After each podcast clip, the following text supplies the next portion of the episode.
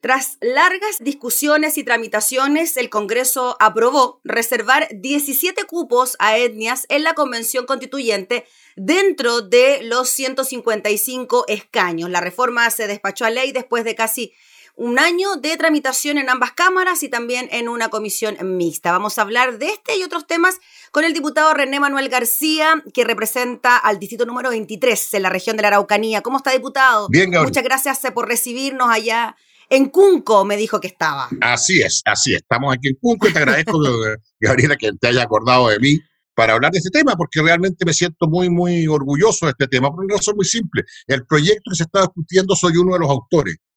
Y gracias a eso, si tú analizas el examen de la Comisión Mixta, dice que gracias a este proyecto de renovación nacional, a pesar de que ayer dijeron todos que la derecha, no, este proyecto se discutió y los 17 cupos se lograron, gracias a este proyecto hicimos varios, los varios diputados de renovación nacional.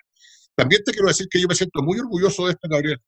Dime, dime nomás, dime. Nos imaginamos también que su eh, objetivo a la hora de presentar ese proyecto también se relaciona con a quién usted representa en la zona, que... Indudablemente. Me imagino era un tema que se comentaba y que se discutía y que se lo pedían a usted también. Claro, mira, esto hace muchos años atrás también presentamos un proyecto para que fueran los parlamentarios, que tuvieran el cupo reservado a los parlamentarios. No nos pescaron ni en ese en ese tiempo lo presentamos con el actual senador Guanchumilla, yo soy uno de los autores del proyecto, no lo pescaron. Pasaron 25 años y hoy día tenemos una realidad, por lo menos en el, Comité Constituyente van a ver, de los pueblos originarios representados. El, de Aymara con dos, los, pueblos mapuche con siete y los demás etnias todos con uno.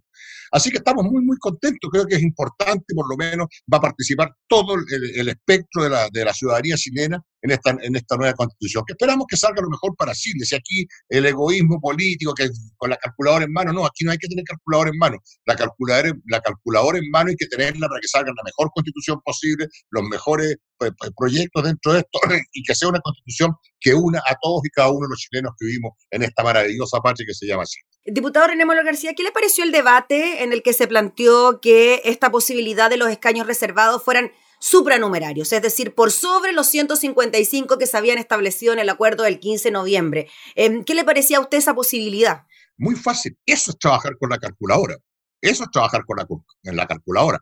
Porque cuando se hizo el, acuerdo político en, en, en, octubre, el año pasado, cuando vino el estallido social, se llegó a un acuerdo que eran dentro de los 155 parlamentarios. Dentro de los 155 tiene que estar dentro de los, 17 numerales. Entonces creemos que es importante conservar el número. Y si tú analizas, los 17 es exactamente lo que corresponde a, a los pueblos originarios. El el 14 o el 12 o el 15%. O sea, es exactamente lo que se les dio. No, no se puso ni se le quitó. O sea, están absolutamente 100% representados.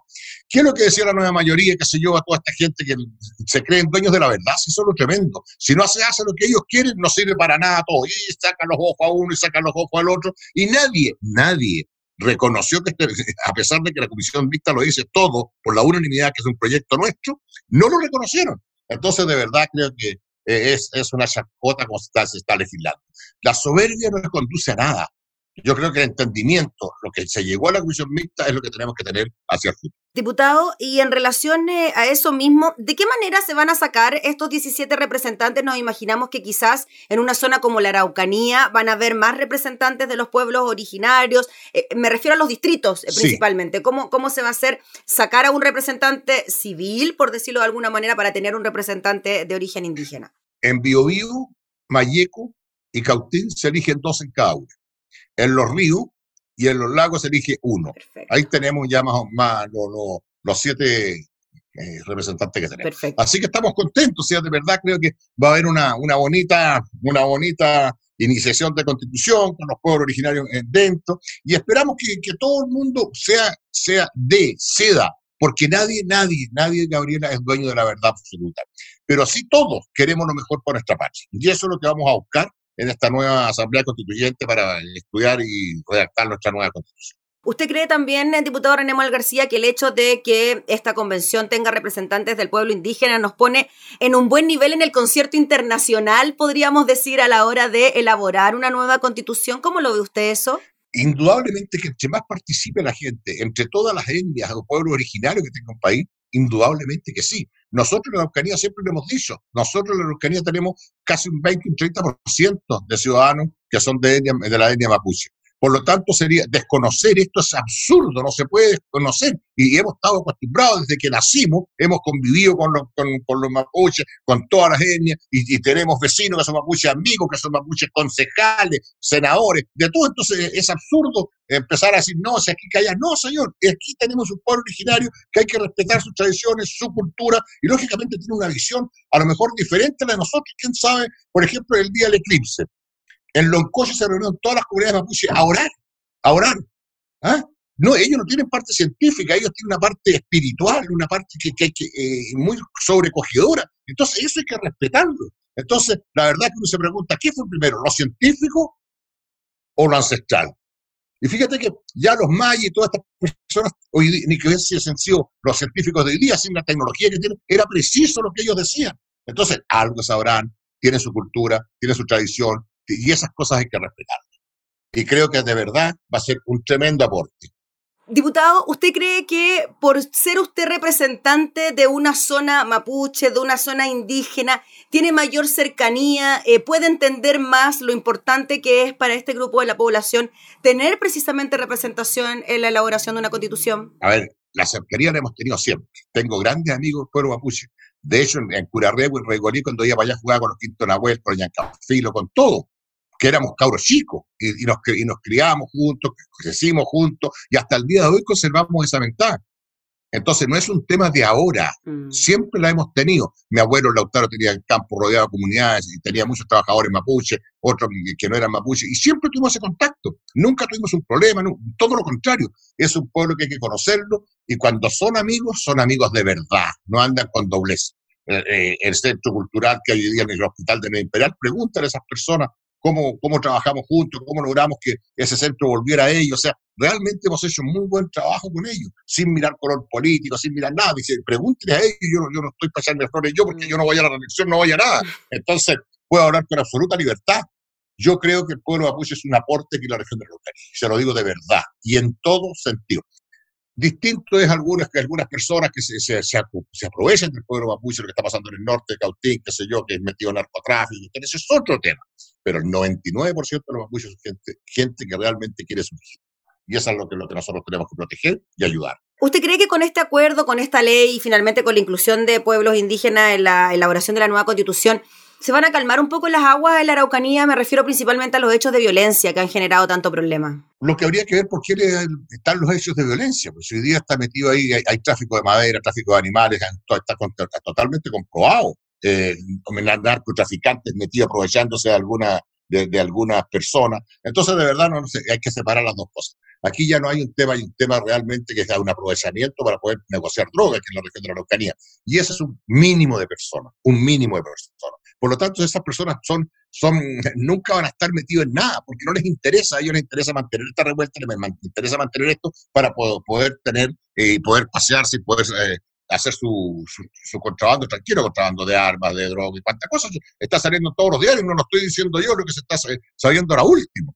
Y eso es realmente preocupante que se transforme un gran corredor de drogas en la región de la Araucanía, en el norte de la región de la Araucanía y que además se malutilice la causa mapuche, ¿no? A la hora de ejecutar ese tipo de delitos. Indudable, eso lo sabe. Usted conversa, con yo tengo amigos en todas partes, conversa uno con ellos y dice, don René, esta cosa está mal, porque esta gente no va a entrar en razón, porque lo que ellos quieren es mantener este negocio, que es mucho más rentable que todos los otros negocios. Entonces, realmente van a poner las lucas antes del razonamiento. Diputado, le quería preguntar de otro tema que tiene que ver con lo que atraviesa todo el país, como es la pandemia, la cuarentena, el COVID. Ya tenemos a una región metropolitana en fase 2, sin poder eh, salir los fines de semana y en su zona también han tenido bastantes dificultades, han pasado como por tres etapas, ¿no? Inicio del contagio, levantan la cuarentena, vuelven a estar eh, en una etapa crítica en cuanto al número de casos. Ahora, ¿cómo es la situación, diputado? Mira, a nosotros lo que nos preocupa tremendamente es que en, toda la zona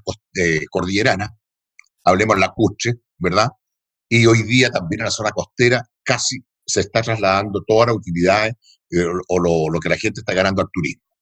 Y hoy día estamos absolutamente parados, parados, parados, Pucón, Villarrica, lo que es Puerto Savera, que es maravilloso, tiene una, costanera que vayan a verla, por favor, es una cosa que llama la atención, va a ser es un imán las comunidades estaban empezando a vender sus artesanías, sus tortillas, sus sopaipillas, todas las cosas que ellos hacen. El lago Udi en todo su conjunto, lo mismo pasaba con Toltento hablando de zona costera. Mm. En este y realmente hoy día no hay nada de eso, nada, estamos preocupados y creo que realmente si, si ahora viene un rebrote, bueno, eso sería la muerte anunciada de todo el sistema eh, turístico, comercial, de lo que en, la región de la Araucanía. Eso sería tremendamente preocupante, porque hoy día tenemos dos ejes importantes que es lo que sustenta nuestra región de la Araucanía, que es el turismo y la agricultura. La agricultura en, todo, todos aspectos, y el turismo es una de las partes muy, muy importantes. Y nosotros vemos con preocupación lo que puede pasar, entrar en una fase en una fase 2, una fase 1, porque justamente ahora con, con, el eclipse y todo esto, que al final lo vimos con, con, traje de uso, porque llovió como tremenda, y, la verdad que llegó mucha, mucha gente y tenemos y tememos un rebrote, y eso sí que sería ya la muerte de, todo el verano en la región de la Araucanía, en la, en la costa y en la zona de la Cuche. Ojalá no pase esto y vemos con preocupación, como te digo, lo que puede venir hacia adelante. Y lo más importante, me decía uno, no son los contagiados, son los activos, porque en un día tú dices cuatro contagiados, cinco contagiados, cincuenta contagiados, pero resulta que activos hay mil o dos mil, y esas personas están desparabando, esparciendo el, el virus por todas partes donde están, por eso es que es preocupante. Y yo creo que la gente no ha tomado el peso, la gente dice, estamos cabreados, cerrados, y camino a la playa para salir. Cuidado, cuidado.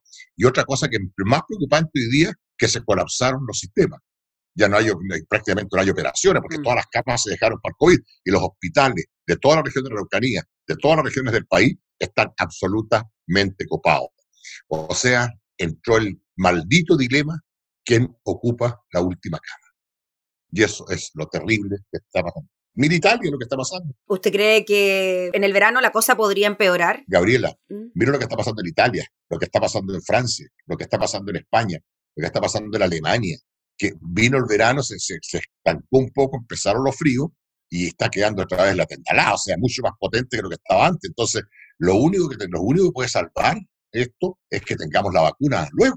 Y son dos vacunas que hay que ponerse, no solamente una. Entonces, realmente, si no tenemos vacuna, vamos a estar pendientes de unirnos. Y eso se suma la influencia y todo eso. Oiga, le quería preguntar por esto que ha salido, ya que estamos en eso de la vacuna, ¿qué le parecieron esas voces que salieron hablando de que no querían vacunarse, que no confían en la vacuna? A ver, ¿Qué le parece a usted eso? Hay dos cosas. Si uno es político, dedique, yo no he visto ningún científico que, se dedique a hacer leyes, pero he visto políticos que se dedican a hacer vacunas. O sea, la verdad que estamos atravesados totales. Si un científico, todos los laboratorios, todo el mundo está diciendo que la vacuna es confiable, ¿Quién soy yo para decir que no es confiable?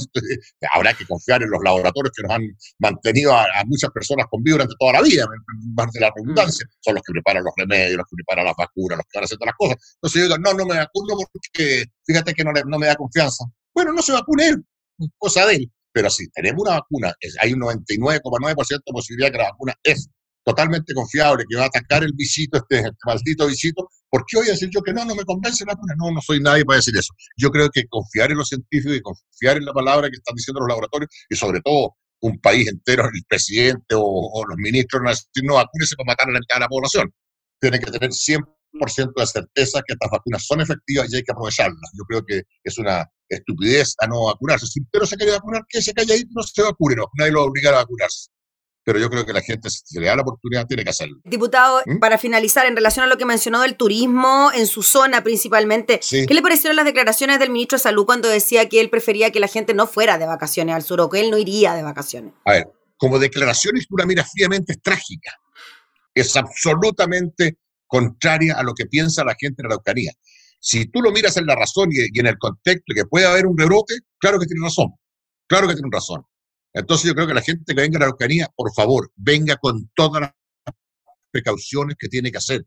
Y yo le voy a decir algo, aunque, aunque parezca ridículo, traiga sus cosas por lo menos para los 15 primeros días para que no tenga que ir a los supermercados, para que se vaya produciendo de a poco la ida a los supermercados. Mm. De verdad, creemos y estamos convencidos que si hay un rebrote va a ser atroz y tremendo. Por eso es que tenemos que cuidar nuestra Araucanía, y más que la Araucanía, más que el turismo, nuestras vidas, nuestras vidas es lo que, está, lo que está en juego. El ministro lo dice en forma brutal, que causó una tremenda desilusión en la gente allí.